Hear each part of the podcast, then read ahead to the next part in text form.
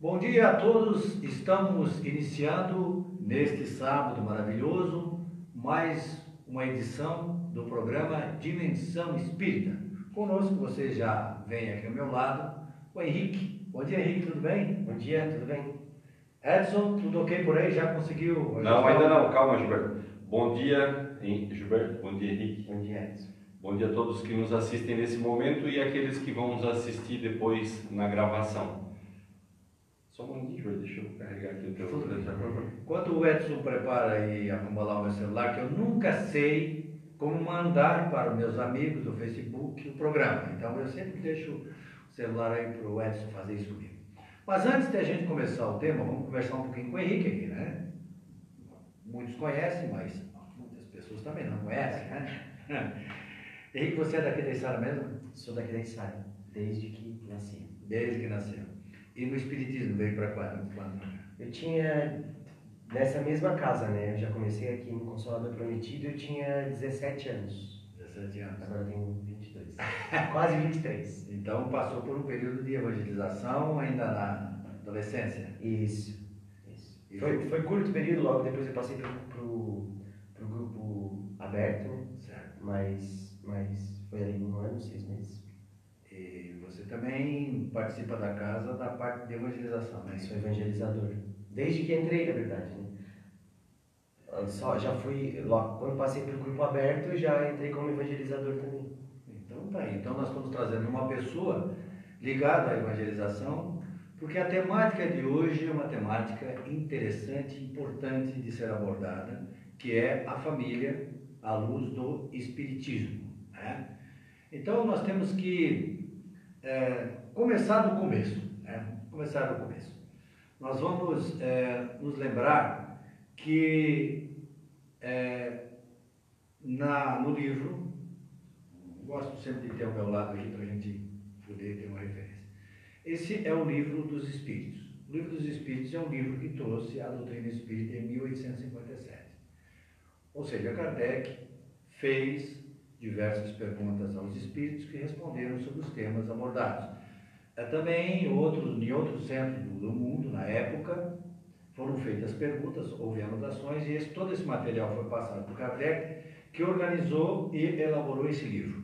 Uma parte, né, é, é, o livro contém 1019 questões, na segunda edição, é claro, na primeira tinha 501.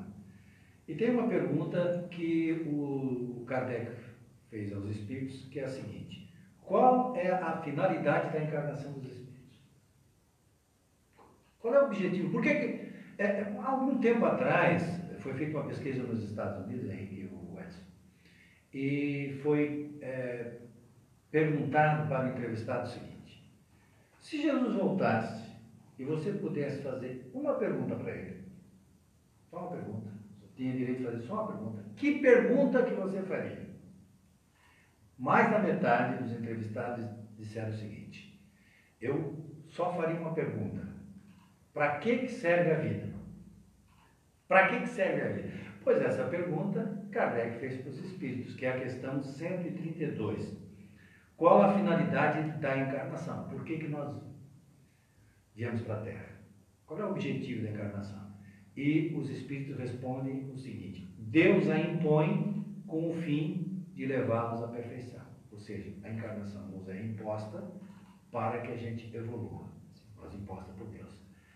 Então, a primeira vez que eu vi essa palavra, imposto, né? Essa palavra é imposto. É forte, né? É forte, né, o Edson?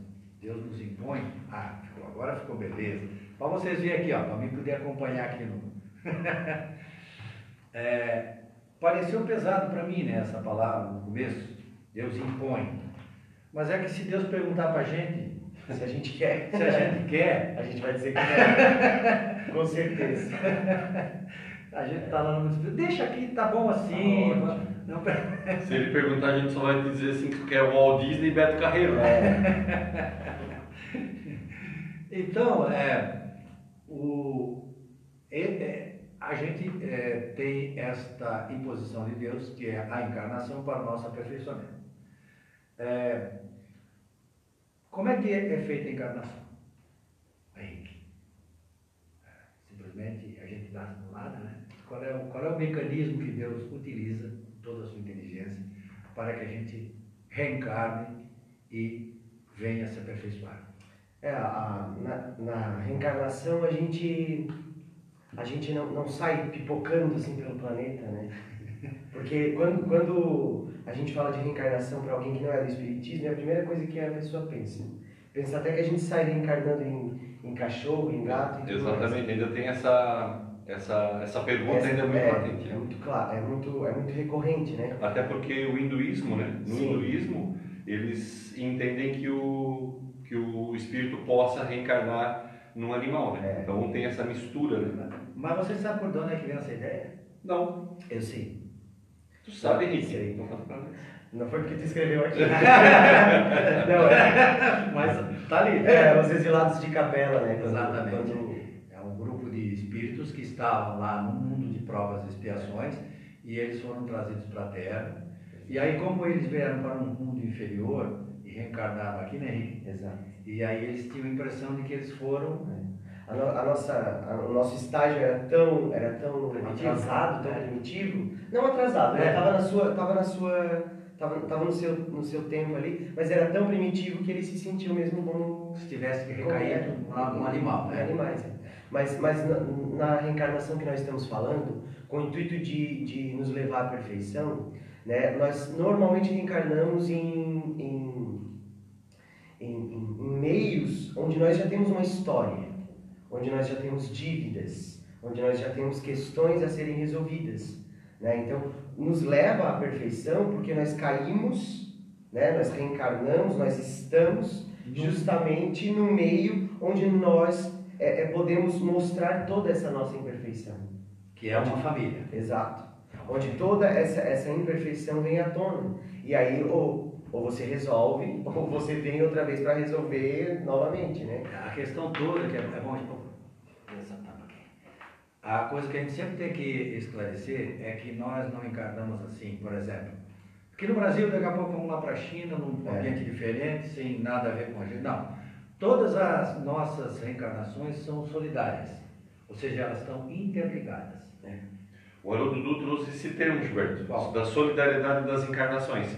Talvez nesse momento a gente se pergunte assim, ah, por que a gente está passando por essa dificuldade, né? Por que, que eu estou tendo esse probleminha agora? Por que, que eu estou tendo essa parte boa da minha vida ah, nessa encarnação? Muitas vezes são coisas que a gente fez lá atrás, enquanto gregos. Lá atrás, enquanto romanos, tivemos desavenças e agora a gente se reuniu, porque a espiritualidade sabe exatamente o momento em que faz, fazemos nos encontrar. E agora a gente está resolvendo problemas de encarnações lá atrás, três, quatro, cinco encarnações anteriores. Então, são solidárias a encarnações anteriores à nossa encarnação de hoje. Geralmente com as mesmas pessoas, é, é, espíritos, né? Com os mesmos, mesmos espíritos. espíritos, né? A gente retorna e vai se ajustando. O objetivo é a lei de justiça, amor e caridade, ou seja, o objetivo é que nós nos ajustemos é, através da lei do amor. Isso, isso é muito, isso é muito é importante a gente, a gente ter isso dentro da gente, porque normalmente acontece da gente se ver como uma vítima dentro da nossa família, né? Como uma vítima e todos os nossos outros familiares são, são algozes terríveis que nos ferem o tempo todo. Mas o que, o que acontece é que isso é, isso é mútuo, né?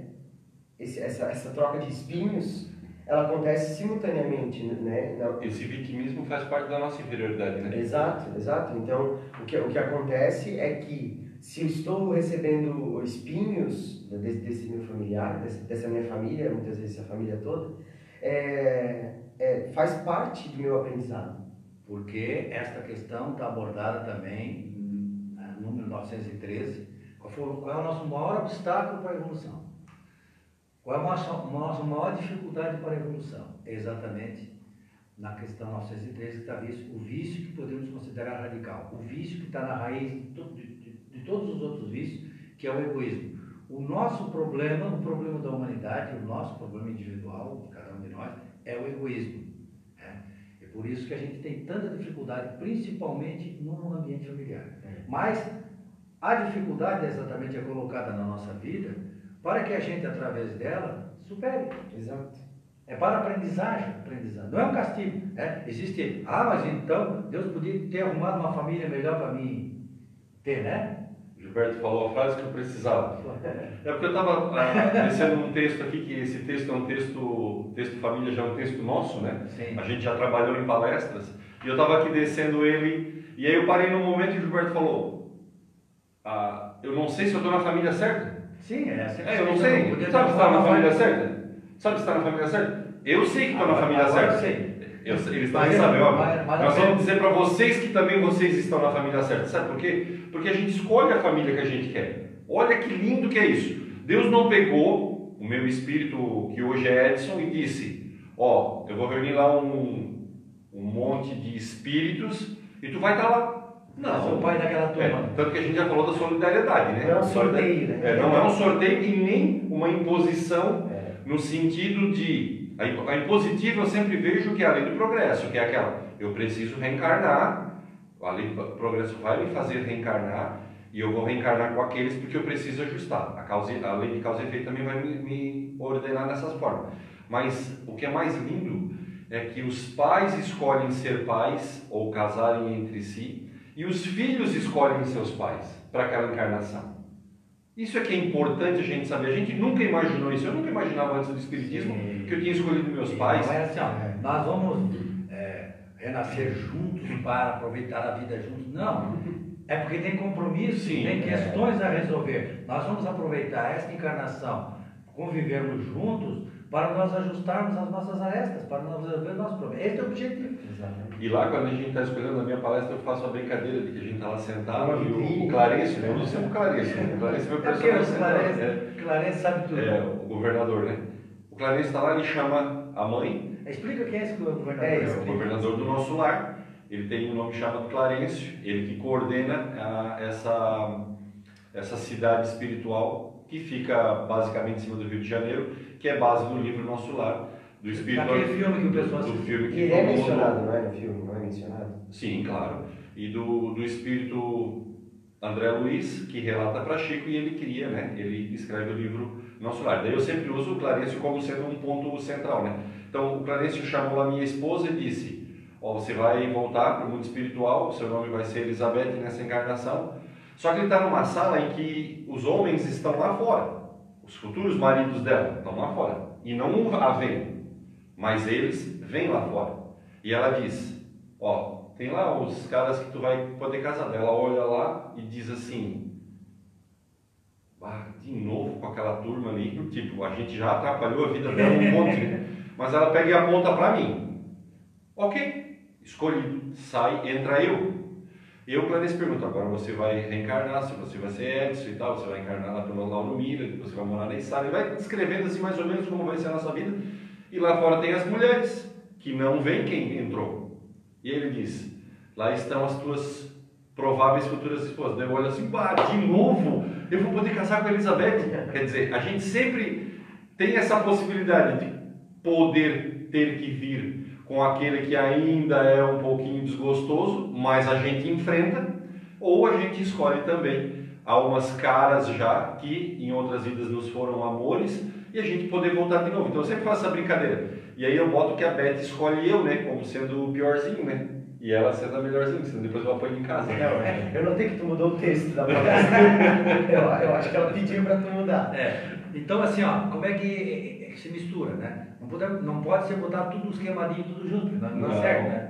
Então, a espiritualidade de maneira inteligente, até porque a gente participa Esquemadinho é ótimo, né? nessa escolha, equilibra um pouco a coisa. Então, a formação da família, ela, claro, se dá pela, pelos vínculos do passado. Então, nós temos os desafetos, os afetos harmônicos e os afetos desarmônicos.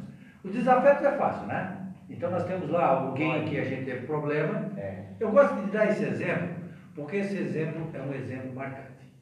Então, por exemplo, eu vou matar o Henrique agora nesse instante. Matei o Henrique. Não acho uma boa. É engraçado que né, nessa, nessas minhas, meus exemplos é sempre eu que mato. É, então, sou. Já é um indício do tipo de espírito que. Perigoso. É perigoso. E aí, né? Depois eu também morro, vamos para o mundo espiritual, nos encontramos lá. E a espiritualidade diz assim: olha, uma suposição, né? Aqui o que rege o universo é a lei do amor. Então vocês ficam conversando um com o outro aí para vocês se acertar. Né? Se acertam, um matou o outro, mas vocês se acertam. Você acha que é fácil? E outra coisa, de maneira natural, pode ser até que a gente consiga isso, mas de maneira natural desenvolver o amor entre duas pessoas que foram para o mundo espiritual nessas condições em que um matou o outro, difícil, né? Agora, o que que, o que que se faz? Eles retornam, outra encarnação. Já nessa outra encarnação, eu sou o pai do Henrique.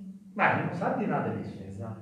Aí a gente passa toda uma encarnação junto, aí das dificuldades que nos aparecem e desenvolvemos um amor entre pai e filho. Voltamos para o mundo espiritual, vem aquela lembrança, oh, na outra encarnação, ele me matou, mas nessa ele foi meu pai.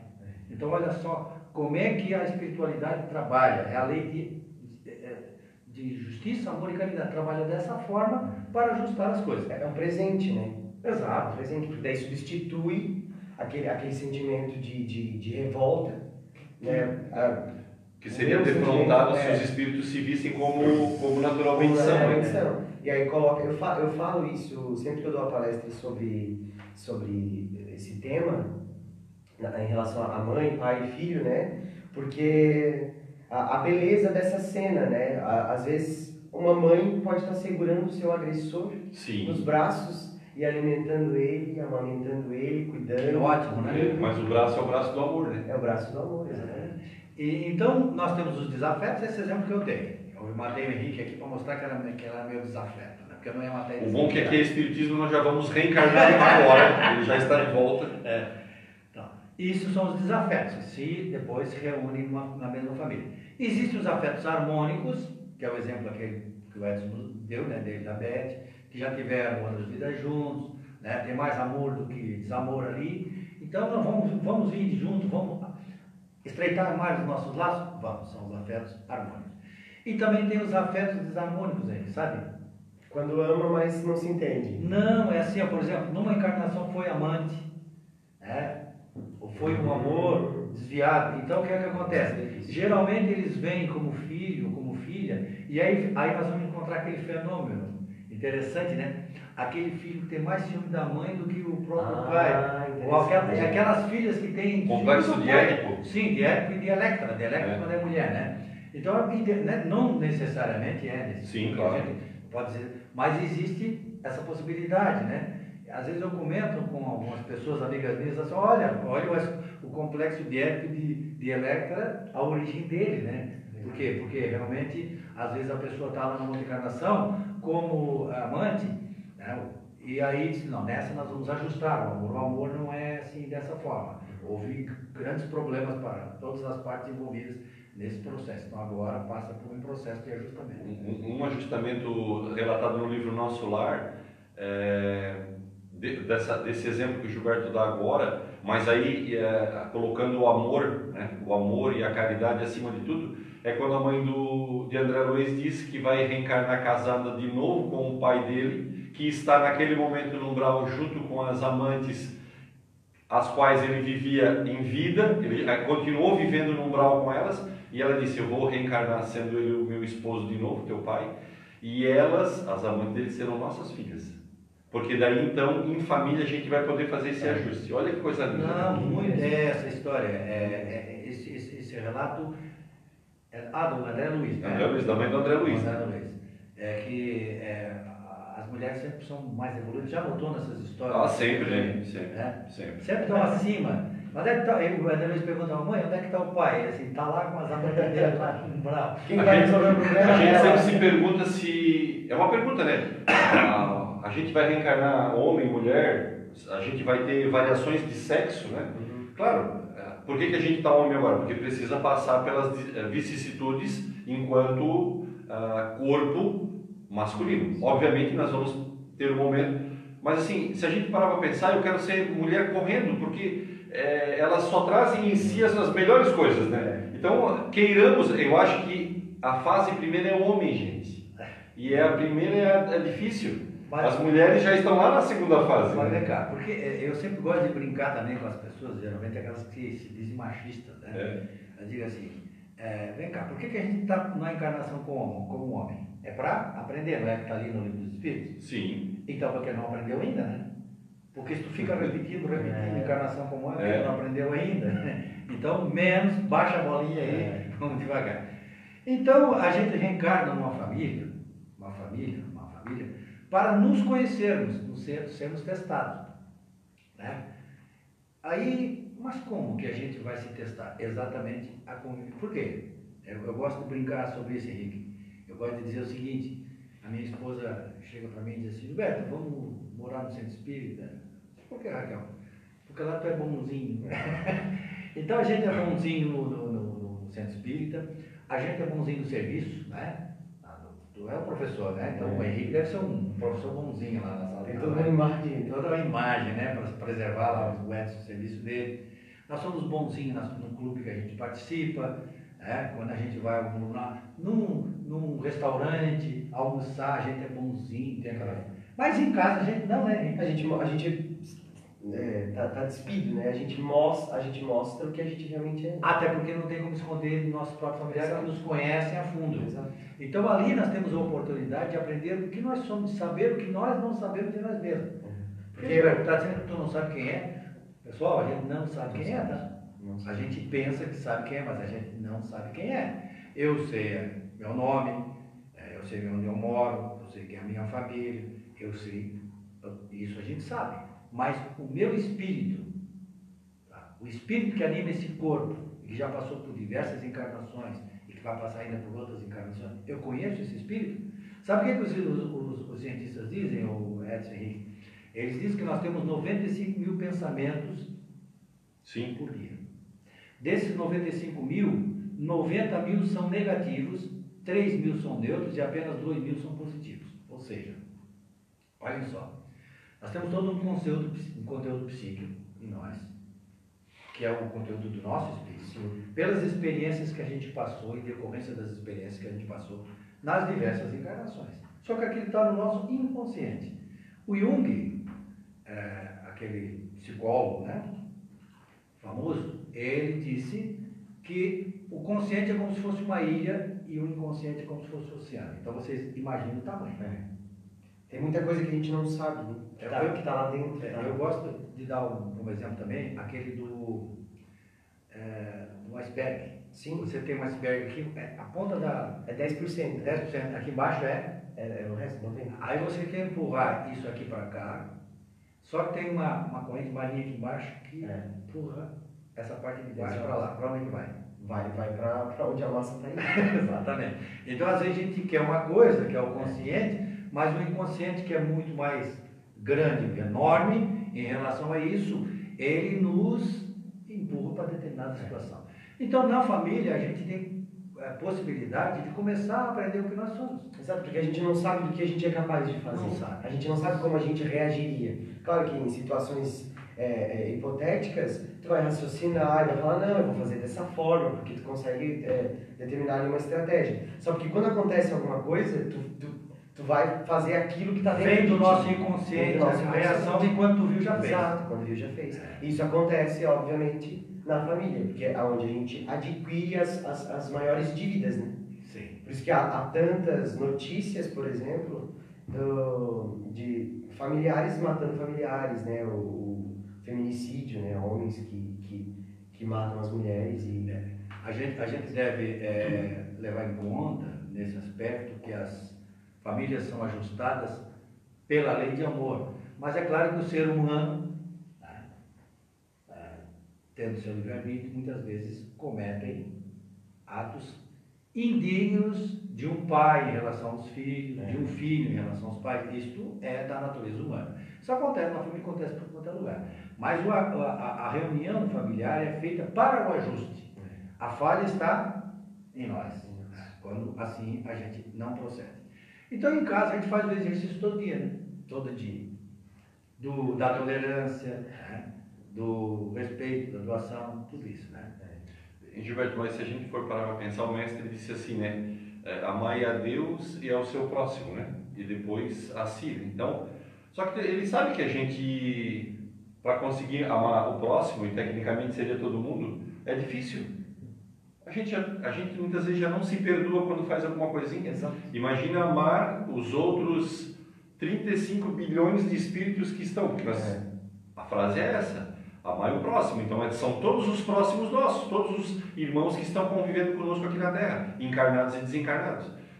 Aí, sabendo que a gente, nessa nossa é, pequenez, nós não vamos conseguir, o que, que ele fez? Começa então a amar o teu próximo na família. Mais próximo. O mais próximo teu mesmo. Então, a, a, é, é, são pequenas escolas que Deus nos deu, né? cada família, minha, tua, do Gilberto, todas as dos nossos ouvintes, são pequenas escolinhas, são as classes, né? A gente é. sempre usa esse, né? São as nossas classes. Nós estamos na nossa classe, nós somos professores e alunos, isso é. que é legal, né? É que a família ela, ela é uma pequena célula da grande família universal, né? Então, a gente aprende ali para conseguir realizar depois na, na, na, grande obra do Eu até peguei uma passagem do Espírito Camilo num livro do Raul Teixeira que diz, o livro chama Minha Família, o Mundo e Eu, ele diz assim, a família biológica é a humanidade em miniatura. Quer dizer, tudo que possa acontecer no mundo, na humanidade, acontece dentro de uma família. Então, ali a gente tem todas as possibilidades de estudo e aprendizado. Tem uma obra de Humberto de Campos, é o espírito, o espírito Humberto de Campos, que é chamada Boa Nova. Nesta Boa Nova, o Humberto de Campos conta aquele, aquele período que Jesus estava lá ensinando no templo, né? que, que está lá no, no, nos evangelhos. Mas a história, ela não, não só está a passagem lá e não está bem explicada, né? com outros detalhes que a gente não tinha conhecimento. Então, Humberto de Campos nos traz um relato interessante. Ele diz que quando o, o Jesus estava falando com os doutores do templo, tinha um amigo de José que se chamava Eleazar, que também era doutor do templo. E ele chamou José e disse: José, esse teu filho aí vai incomodar. Ele vai mexer com coisas. Isso falava na passagem dos 12 anos? Não, é, dos 12, 12 anos. anos. Tinha 12 anos de idade. Você vai incomodar. Né? E aí, porque ele vai mexer com coisas muito poderosas, imagina o que ele está falando. Né? Imagina Jesus falando, igualdade, é. né? E aí José chega em casa e fala para Maria, Maria, o Eleazar veio me chamar a atenção, porque ele está preocupado com Jesus. Aí Maria vai falar com Jesus, né? E o texto é assim, ó. Mãe que quer isso de mim, Jesus diz para ela.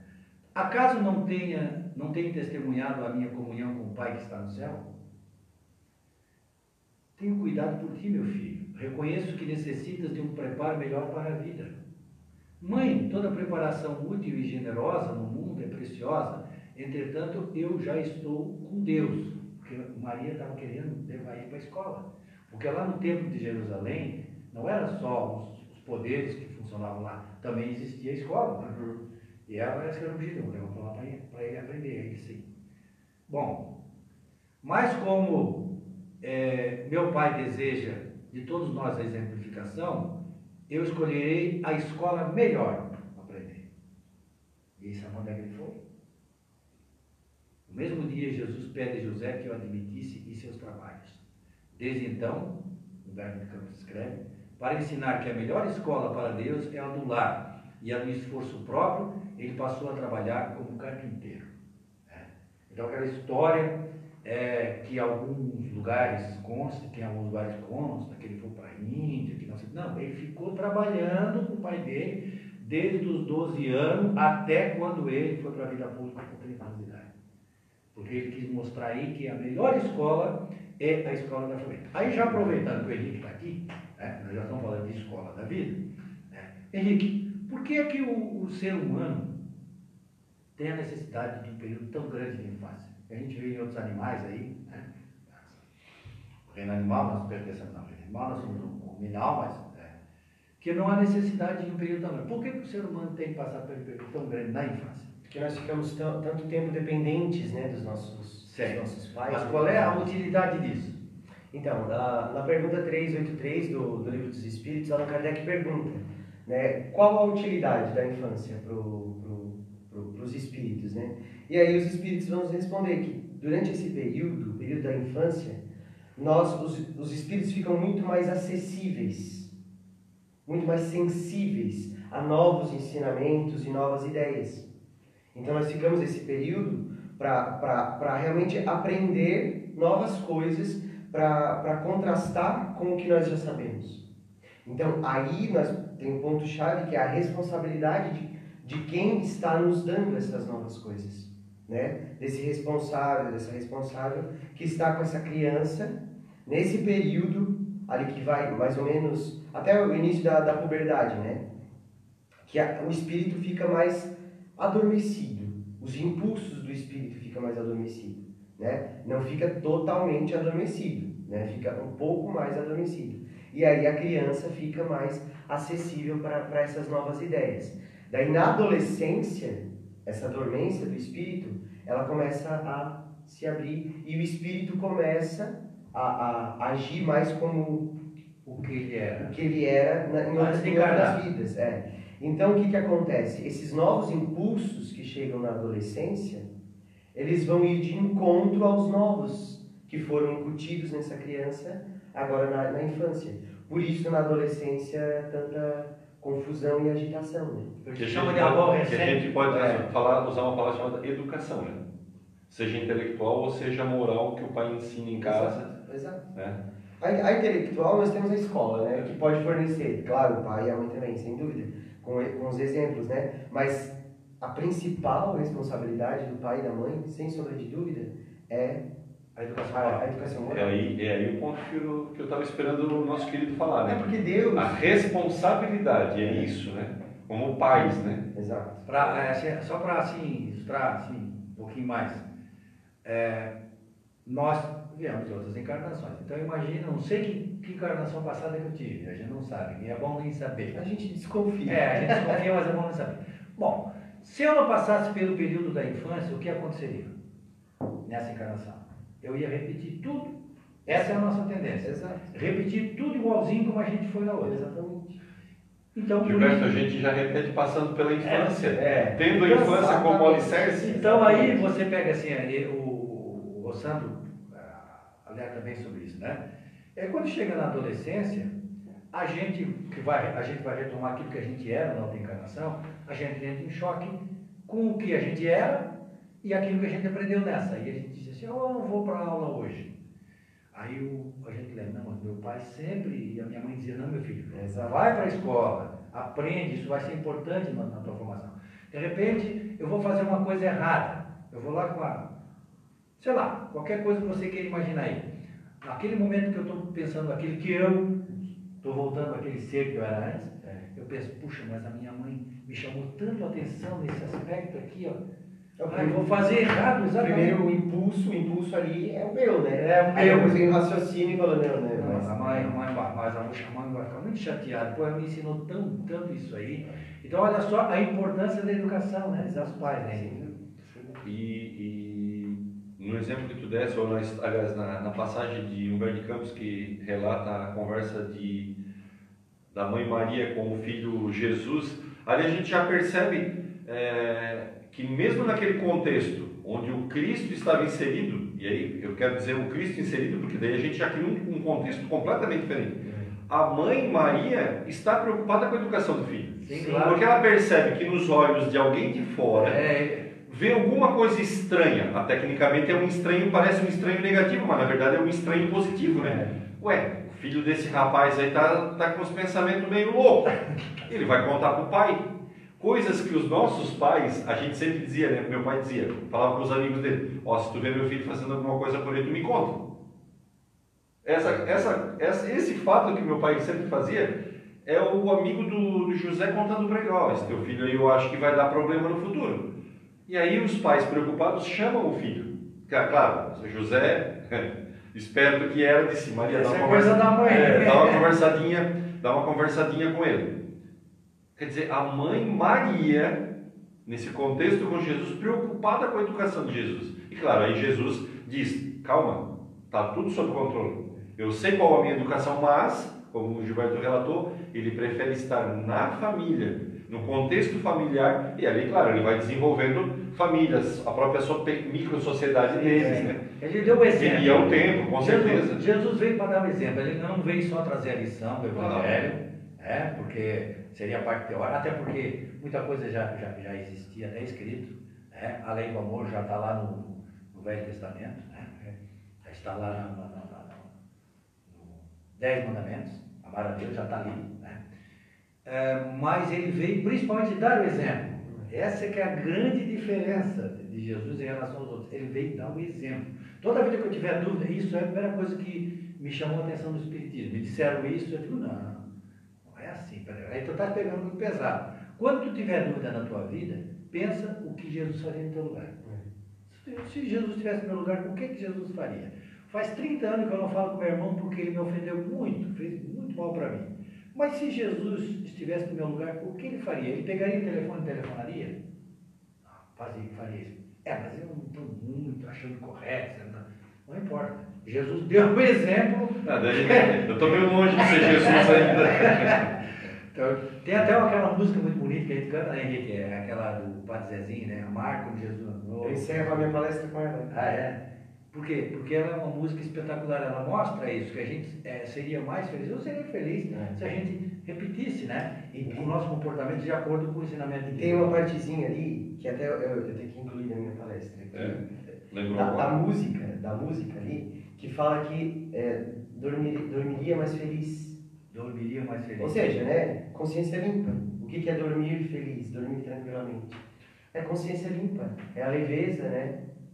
A, a, nossa, a nossa intenção como palestrantes, como trabalhadores espíritas, na verdade, é fazer aquilo que o próprio, próprio Espiritismo propõe, né? é ser consolador, é, é levar para as pessoas que ainda não conhecem ou que já conhecem o Espiritismo, o que o Espiritismo propõe para as nossas vidas todo dia.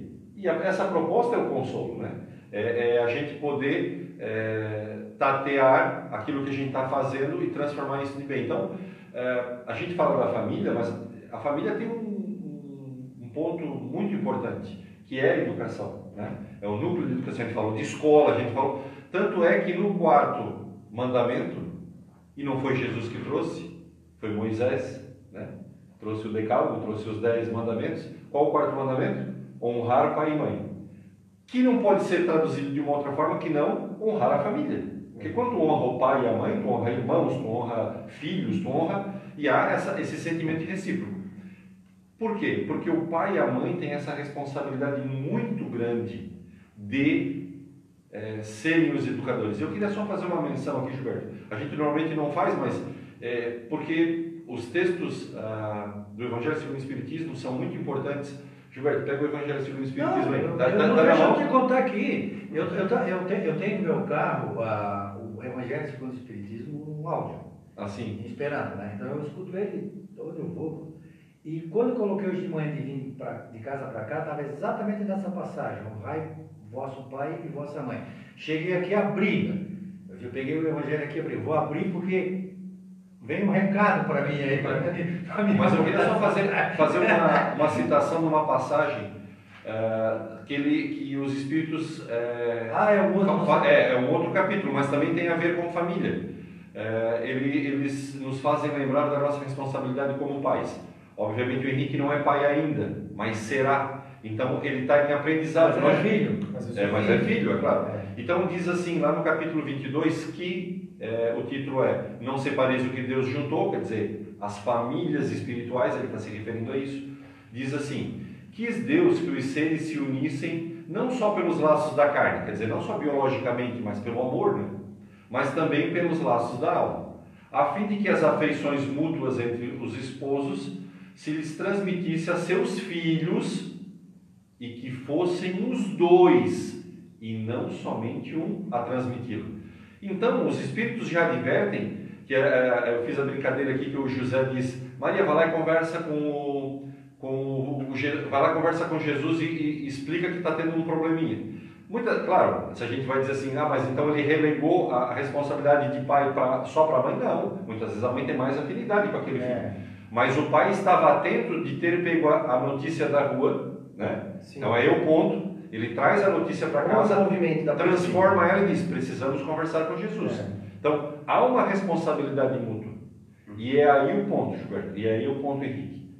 Nós, pais, como orientadores de família, acabou a época de ficar em cima do muro, né, Gilberto? Nós temos que tomar a nossa responsabilidade como pais. Aproveitar nossos filhos na infância, nossos netos, que agora eu já estou com netos, Gilberto também já está com netos, os filhos já estão grandes, e o, e o Henrique com os alunos dele, porque daí é um pai, né? É um pai, Sim. está na função de um pai. A educação moral, ela, assim, ó, ela, tem, ela, ela é ampla. A educação moral, ela é ampla. Então, ela cabe a todo mundo que tem a possibilidade de, de ensinar a educação moral. E aqui exatamente é o ponto que eu queria tra trazer a, a, a, nossa análise, que tu já puxou lá um pouquinho antes. É o seguinte, a nossa responsabilidade moral, porque assim, ó, o, o Haroldo Dutra Dias faz uma palestra muito bonita a esse respeito, e ele diz que os pais, de uma maneira natural já, tranquila, preocupam-se muito com os filhos, com a educação intelectual dos filhos. O que, que ele vai ser? Não, vai ser um médico, não, vai ser um professor, não, vai ser um, um advogado. Né? Quanto a isso, a gente não tem. Professor. Professor, né? É, até teve um caso, você lembra de uma, uma escola de Criciúma que fechou a escola, deu problema lá, foi um despejo da escola, e aí, de repente, muitas mães tiveram seus filhos sem escola da noite para o dia, saíram correndo, viraram noite na fila para arrumar vaga em outras. Eu fiquei pensando, puxa, como as mães se preocupam, né? Mas ali eles estavam se preocupando com a educação né, intelectual do filho. Mas o Espiritismo nos, nos traz uma abordagem, como diz Haroldo, um pouco mais profunda, é. que a gente às vezes não leva em conta né, no nosso dia a dia. Por exemplo, quando a gente olha para uma criança pequena, a gente diz assim, essa criança aqui vai, isso aqui vai, vai, ser, vai, vai ser um engenheiro. Isso aqui, olha aí a carinha dele de médico, olha aí. A gente olha para uma criança e diz assim, ah, será que esse aí vai ser um drogado? É. Será que essa menina aqui, ela o que vai acontecer com ela? Não vai se prostituir? É. Como é, o que vai acontecer com ela quando ela casar e o marido dela é, não for um bom marido? O que, que ela vai fazer? É. A gente não, não, não faz esse tipo de análise, a gente não, não, não, não, não tem esse tipo de, de, de preocupação no nosso dia a dia. A gente espera o melhor, né? É, a gente não tem. E o Espiritismo exatamente vem nos trazer uma reflexão a respeito disso. Né? Ou seja, que o filho nosso seja ensinado desde pequeno a ser prejudicado por alguém, mas não afogar-se na mágoa. Então ele tem que ser ensinado desde pequenininho, senão vai acontecer o quê? Quer dizer, é, praticar as perdas, praticar, para ter contato com esses, com esses tipos com esses de, elementos no dia a dia. De dor, de... Sim, porque senão vai acontecer aquilo que está acontecendo muito, inclusive suicídio de crianças, porque as crianças são acostumadas na moleza, está tudo funcionando, né? não tem. E aí quando ela chega lá fora, sofre um, um, um ataque de um amiguinho, alguma coisa grave, ela perde qualquer coisa, né? Porque assim, ó, na, na, prática, né? A gente a gente a gente está a gente tá falando aqui, mas na prática é o é o, é o não, né? Porque tem tem-se hoje em dia uma falsa ideia de que educar é simplesmente falar tudo o que, o que fazer tudo que a criança quer e dar aquilo que a criança quer, né? Só que são felicidades momentâneas. Né? São felicidades momentâneas, aquilo ali vai passar, aquela, satisfazer a vontade daquela criança. E aí tu acostuma, nesse período que a, que a criança está mais acessível, tu, tu, tu fala para ela, com esse tipo de atitude, que ela vai ter tudo que ela quer da vida. E não vai ter. Não. Não vai ter, obviamente não vai ter. Aliás, o mundo é muito cruel. A gente não vem para esse mundo para ter tudo que a gente quer. A gente tem, eh, vem para esse mundo para aprender a ser feliz com o que a gente tem. Sim. E para passar por provas e expiações. Exato. E, e então, quando a gente vai passar por uma prova com expiação, a gente pode não estar preparado. Exato. Aí o que, que acontece? Ah, deprime e tudo mais. É, claro que esse não é o único motivo para para depressão, né? Existem vários outros motivos, mas é, é um deles. Né? Eu estava escutando vocês e, e me reportei lá na minha infância. A gente, todas as infâncias nossas foram mais difíceis do que está sendo a nossa vida hoje. O mundo deu um salto, assim, as coisas estão muito mais fáceis. E muitas vezes a gente queria alguma coisa e o pai dizia não. Não, não tem dinheiro para te comprar. Não tem dinheiro para te comprar. E, e, aí, e a, gente, já partia para outra. Mas a resposta era boa. É. a gente perguntava, por quê, pai? Por que não? É, aí eu gostava não. dessa resposta, porque é. explicava bem para a gente. É que esse não ele tem assim, um fundo psicológico muito grande. Né? Ele abre um leque de respostas infinitas. Várias o que, que a gente é, Eu não tinha dinheiro para comprar uma, um carrinho, eu ia lá e fazia um carrinho. Nós fazíamos os nossos carrinhos, né? as nossas patrolinhas, ia lá brincar. A gente ia para a escola, tinha bullying, mas bullying todo dia. Os maiores pegavam os pequenos e ó, socava a muleira. Te pego no... Lembra da famosa frase? Te pego na saída. Eu lembro. A gente sofreu bullying igual todos os bullies de hoje. Só que era o seguinte: a gente se defendia. Porque os nossos pais nos ensinavam a ser fortes, com não, com sim, com é, aprenda a fazer essa coisa. Com, com... Então, eu não estou dizendo que hoje. O que está acontecendo hoje é que os pais têm é, terceirizado essas coisas dos filhos. Exato. Eles sofrem pelos Exato. filhos. E é quando o filho se defronta com o sofrimento, ele não sabe o que ele faz. Exato. Ele olha para o sofrimento e, agora? e aí o sofrimento para ele pode ser um vestibular que ele não passou, é. um, um, namorinho que, que, que é, um namorinho que não deu certo. E aí ele não sabe o que, ele faz. E aí, na hora, puf, é, depressão. Exato. É, Dá aquele, aquele, cai naquele abismo, né? Não consegue lidar. Então, não que, claro, é que Gilberto é um pouquinho mais do que eu, eu sou um pouco mais do que tu em idade, então, mas a infância de Gilberto também deve ter sido assim, a tua não sei se foi assim.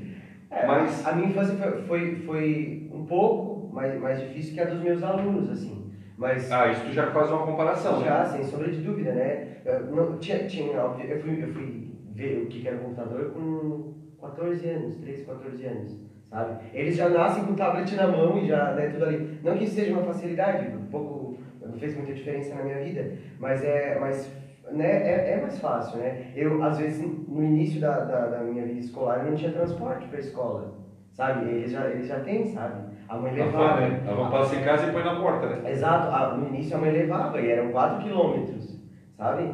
Então eu lembro que pra, pra, eu sempre amei música, para eu fazer aula de teclado, nós pegávamos um a gente andava 4 quilômetros a pé lá na Boa Vista, né? Pegava um ônibus, aí via, via para Sara, andava mais um pouco aqui, não me recordo onde que era, e aí fazia, quando chovia não tinha, eu, eu lembro que estava chovendo, aí eu ficava com o teclado lá em casa, porque não, não dava para ir, sabe? Então, e hoje, hoje eu, eu, eu, como professor de música, vou lá na escola dar aula de música para eles, sabe? Então, as coisas estão mais acessíveis acessíveis para as crianças. Mas não vamos cometer aquele... A gente também não quer dizer que o, o futuro, né, que chegou, que é o presente, é isso seja ruim, não. não, não é, é o manusear das coisas. Tem uma história, é uma piada, claro, de, de dois meninos que eram completamente diferentes. Aí o diretor da escola chamou os pais.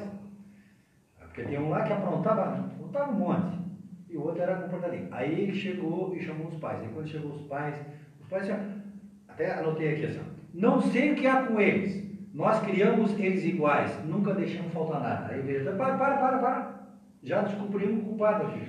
Aí o, o pai assim, culpado, quem é o culpado? O senhor, vocês são culpados. Por quê? Olha aqui. Nunca deixamos faltar nada. Tem que ensinar os filhos que não, não pode ter tudo. Então, já começaram errado a educação deles. Segundo, é, iguais. Não se, não se trata os filhos iguais de forma igual. Não dá educação para os filhos de forma igual. Por quê? Porque um é diferente do outro, cada um tem as suas peculiaridades. E os pais têm que ter essa sensibilidade de saber a diferença do comportamento de um filho e do outro. Aí, e terceiro, é, filho a, a gente não cria. Tá? Quem cria porco, cria galinha. Filho a gente educa. Então vocês estão fazendo tudo errado, começa tudo de novo. É. Né? Supostamente, quando tu diz que cria um filho, tu só bota a comida na mesa e manda ele comer, né? Que é o que a gente faz com o animal, né? A gente põe, põe no sol, deixa ele no sol, andar no, no, campo, depois ele bota a comida. Só que, qual o problema do animal? Não precisa te preocupar com o que ele vai aprender. E, e, e existe essa responsabilidade dos pais, exatamente. Por quê? Porque é aquilo que nós falamos, quando a gente vem uma encarnação, a gente vem com um monte de problemas das outras encarnações, um monte de coisas para resolver. E lá foi combinado que aquele pai, aquela mãe, seria né, a pessoa que nos iria instruir, orientar no nosso caminho. É um companheiro de caminhada.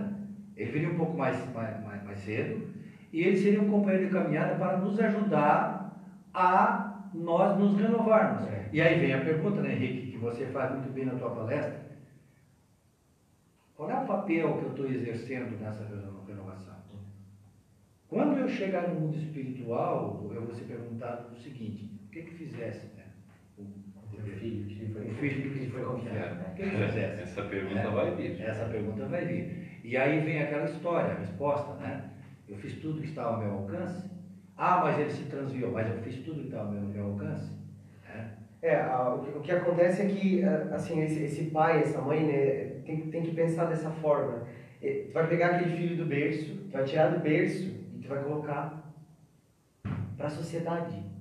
Ele vai atender as pessoas, ele vai casar, ele vai ter os filhos dele. Então, as tuas atitudes, e claro, não só o que, o que você fala, porque a gente sabe que criança não escuta, criança imita. Né? Então, se você falar para ela é, não, não, não bater no irmão, né? E, e, você bater no seu irmão, ele não vai fazer o que você falou, ele vai fazer o que ele viu você fazer. Exatamente. Lembrasse é. bem, o exemplo arrasta mais do que as palavras. Né? Exato. Né? É. Tu, tu, me perguntou na tua palestra, eu não sabia, eu só sabia dessa forma. Mas é, é isso. Então, é, é, esse pai, essa mãe, ele tem essa, o, o responsável, né? A gente fala pai e mãe, mas a gente sabe que é o responsável. Né? Muitos dos meus alunos são criados pelos avós, pelos tios, e a responsabilidade é, é a mesma, embora o mérito seja, seja outro, né? Porque quando você pega aquele serzinho que está no mundo, sem eira nem beira, né? E você acolhe, e, e acolhe essa responsabilidade para você como sendo sua, o mérito é, é, é, gigantesco. O Gilberto fez uma menção assim, de quando olha para a criancinha, se na face daquela criancinha ele consegue ver um engenheiro, ele consegue ver um contador, um advogado, um professor, mas a pergunta é assim, como pais e como cristãos, olhar para o nosso filho e dizer assim, ele vai ser um bom homem? Ele vai ser uma homem boa bem, mulher? Um homem é, de bem. Como diz o próprio Espiritismo e o texto do Evangelho, ele vai ser um homem de bem? Ela vai ser uma mulher de bem? Porque a gente se pergunta assim, ó, será que eu vou ter condição de criar o meu filho, educar? Será que eu vou ter dinheiro para pagar uma faculdade para ele? Isso, essa preocupação eu tive. Será que eu vou ter dinheiro para pagar a faculdade do meu filho, da minha filha? Mas a pergunta é: será que eu vou ter condições de dar uma educação moral para o meu filho? E aí a gente vai perguntar assim: ah, mas eu, a minha educação. Então, eu tenho que. Se eu tiver que ter dinheiro para pagar a faculdade do meu filho, eu vou trabalhar para ter dinheiro para pagar a faculdade do meu filho. Se eu não tenho, me percebo não tendo condição de educá-lo moralmente para ser um homem de bem, eu tenho que ir atrás e descobrir os conhecimentos tais que eu preciso também para ensinar para o meu filho. Porque o que, que acontece na vida normal? A gente trabalha, dá educação. Só que daí, ah, tá, tá, mas daí o mundo ensina. Para essa outra parte moral, a gente diz o mundo ensina. Na paulada, né? É, mas tipo, você, relega o mundo a educação moral do filho. É, né? Você, inclusive, o Edson frisou bem na tua palestra, o Henrique também frisou, e na minha não friso tanto, mas o aspecto da evangelização, você já levar a criança Muito desde bem, cedo para a sua igreja, né? para o local onde Perfeito. você recebe o é, é, é, levar Deus, mostrar, fazer com que as crianças conheçam Deus, é. sejam espiritualizadas desde pequeno. Aí fala da evangelização, e aí numa palestra que eu vi, é, não lembro agora, do, já vou lembrar o nome dele, ele fala assim, ah, ah, não, mas eu não vou levar meu filho para evangelização agora porque ele vai escolher quando for no futuro. É, é, é, Nazareno, não, né? Nazareno Feitosa. Muito bem, obrigado, Gilberto. Ele diz: não, porque senão vai traumatizar a criança. Ela escolher qual religião ela vai ter, agora vai traumatizar a criança. Só que é assim, meus amigos pais, a gente com seis meses pega o nosso filho e enfia numa creche para a gente poder trabalhar. Não vai traumatizar os nossos filhos colocá-lo na escola desde seis meses. Então, se há possibilidade de traumatizá-lo na, na, na, evangelização, com certeza também vai traumatizar na escola. Então, eu já vejo diferente. Não traumatiza na, na, na infância como escola, mas também não vai traumatizar. Ponha na escola. Ensine a, a moral de Jesus na, na, com o catecismo, na igreja católica, na evangelização aqui nas nossas é. salas no centro espírita. Nas casas evangélicas também tem evangelização. Leve a missa, leve a palestra pública que nós temos aqui toda segunda-feira, leve ao culto, leve à igreja, fale de Jesus. E, como nós espírita, nós fazemos o evangelho no lar, que é uma outra forma de levar a espiritualidade para dentro de casa. Ponha na mesa lá a aguinha, abra o evangelho, leia o evangelho com seu filho sentado à mesa, explique um pouquinho quem, quem que escreveu aquilo que foi Jesus. É, outro dia minha neta na igreja olhou para nós assim, olhou lá para o vitral, estava a imagem de Jesus ressuscitado, né? Aqui da nossa matriz. Aí ela assim, ô vô, por que, que Jesus é invisível?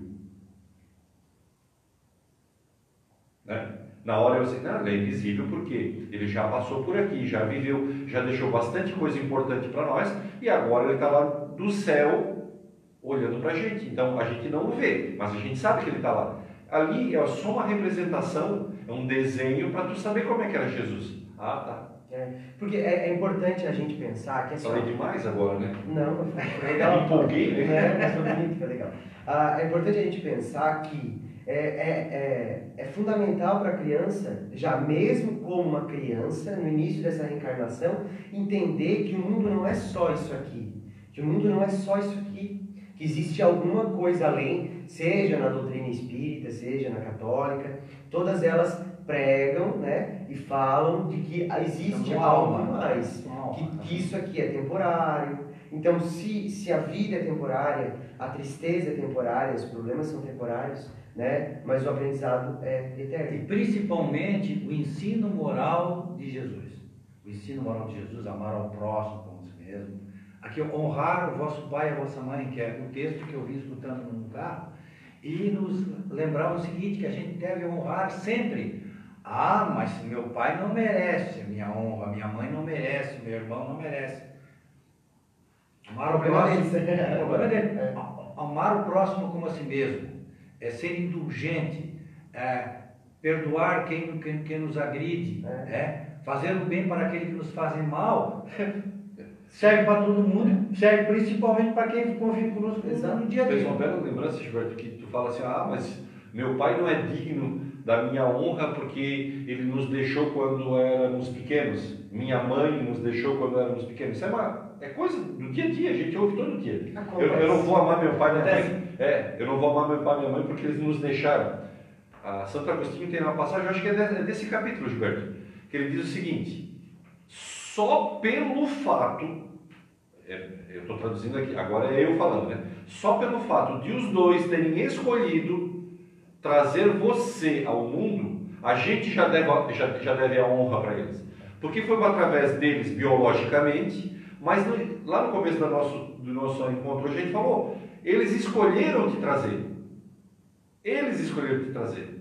Eles poderiam ter escolhido trazer um outro Qual é o preço disso? Quanto é que vale isso? Não tem preço. É aquela história que a gente sempre diz, nós 7 bilhões de seres na Terra, quatro vezes bilhões de espíritos esperando para vir para a Terra, ter uma nova oportunidade de progresso. Nós fomos escolhidos agora. Eles, os dois, olharam lá e disseram: É você que eu quero, espírito, que eu quero seja meu filho. Então, é, honrar pai e mãe está acima de qualquer coisa que a gente faça, só está abaixo de honrar a Deus. Né? Tanto que o próprio Jesus fala isso. Né? É, nós estamos agora encaminhando para o final do programa e é bom sempre, eu gosto das minhas palestras e quando abordo esse tema, lembrar o seguinte: é, existe uma receita infalível que se aplica em casa, em qualquer outra situação, mas principalmente no ambiente familiar, que se chama amor. É ali que vai haver a verdadeira mudança. E aí o Henrique, quando chegou aqui, ele disse, o que, que o Gilberto está fazendo, escutando uma palestra, ou está vendo ali? É, vendo. É. Sabe é, é, quem é aquela pessoa que eu estava ouvindo ali? O nome daquela pessoa se chama Roberto Carlos. Né? Mas não é o Roberto Carlos, o nosso rei, o nosso, o nosso Roberto Carlos cantor. Ele é um escritor. E esse Roberto Carlos aqui, ele viveu na FEBEM, quando tinha 13 anos, ele foi para a FEBEM. Ele conhecia a voz da, da, da do, do, filme. Uhum. É, e ele foi para a FEBEM. Jô Soares, Gilberto. Jô Soares, é, é esse que nós assistindo. É, com 13 anos de idade. Mas olha assim, olha aqui, Henrique, que legal. Olha só. Ele fugiu 132 vezes do, da FEBEM. Na década de 1979, por ali, naquela, naquela época, 1970. E ele, uma vez apareceu lá uma pesquisadora, pesquisadora francesa que estudava educação, ela veio, chamava Marguerite Duval, o nome dela. E ela veio, e ele estava passando ali no meio da turma, e ela perguntou, quem é aquele menino? Ela assim, não, aquele menino ali é o seguinte, ele é irrecuperável, que ele não tem jeito. Aquele menino ali não tem jeito. Ela assim, como é que é a história? Vocês aqui numa instituição de ensino, vocês, vocês estão dizendo que uma criança é irrecuperável. Não, mas aquele ali é, não tem jeito. Aí ela pegou e se sensibilizou, disse, pô, peraí, isso aí, ela se assustou, né? E aí foi conhecer o menino, conheceu o menino, aí depois conheceu, falou com ele, no fim ele fugiu da, da FEBEM de novo, e ela encontrou na rua lá, em Belo Horizonte. E aí chamou ele e começou a conviver com ele, e perguntou para ele se ele não queria morar com ela na casa dela lá em Belo Horizonte. Ela estava provisória, porque ela era francesa, né? E ele, tá, tudo bem, né? Topou. E foi ficando amiga dela, aquela coisa toda. Aí um dia ela disse que, que não podia, eh, que tinha que resolver um assunto importante com relação à estadia dela no Brasil.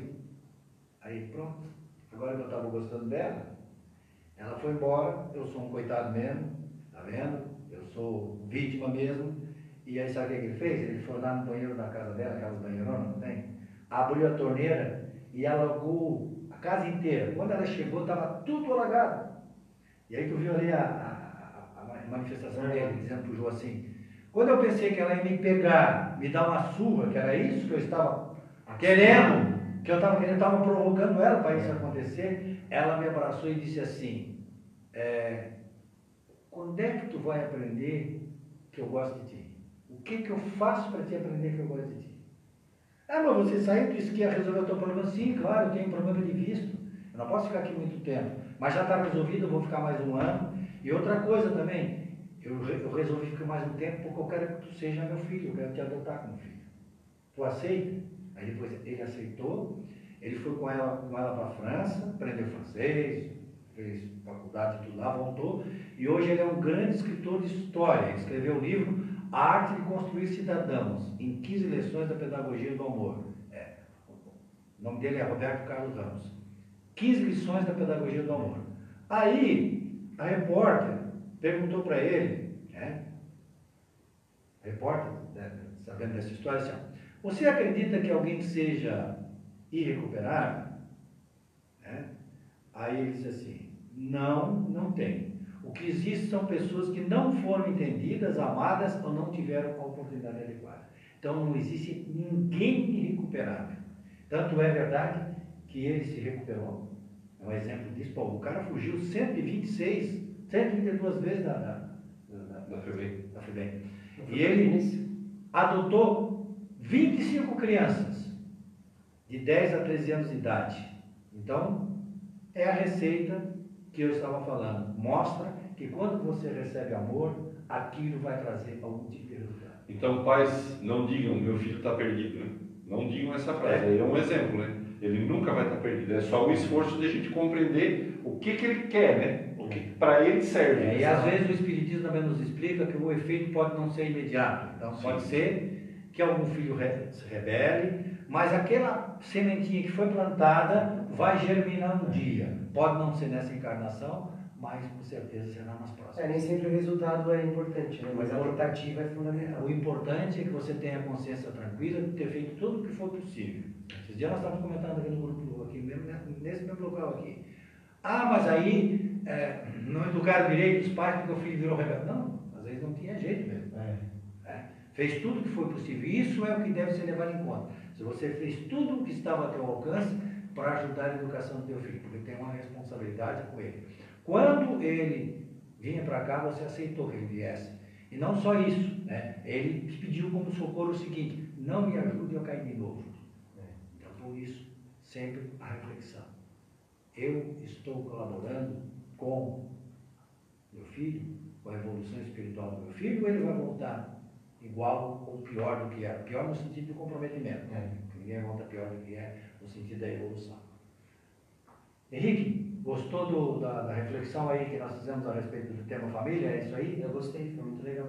Muito obrigado. O que tu tem aí para nos dar como arremate aí na, na... Ah, eu, eu, eu, acho assim que ah, dessa, questão assim, a, a preocupação, a gente tentar igualar pelo menos, né? essa preocupação com a intelectualidade das crianças, tentar manter pelo menos perto a, a preocupação com a educação moral também, né? Porque tendo em vista de que de que essa responsabilidade é para a eternidade, né? E acima de tudo, é uma grande oportunidade.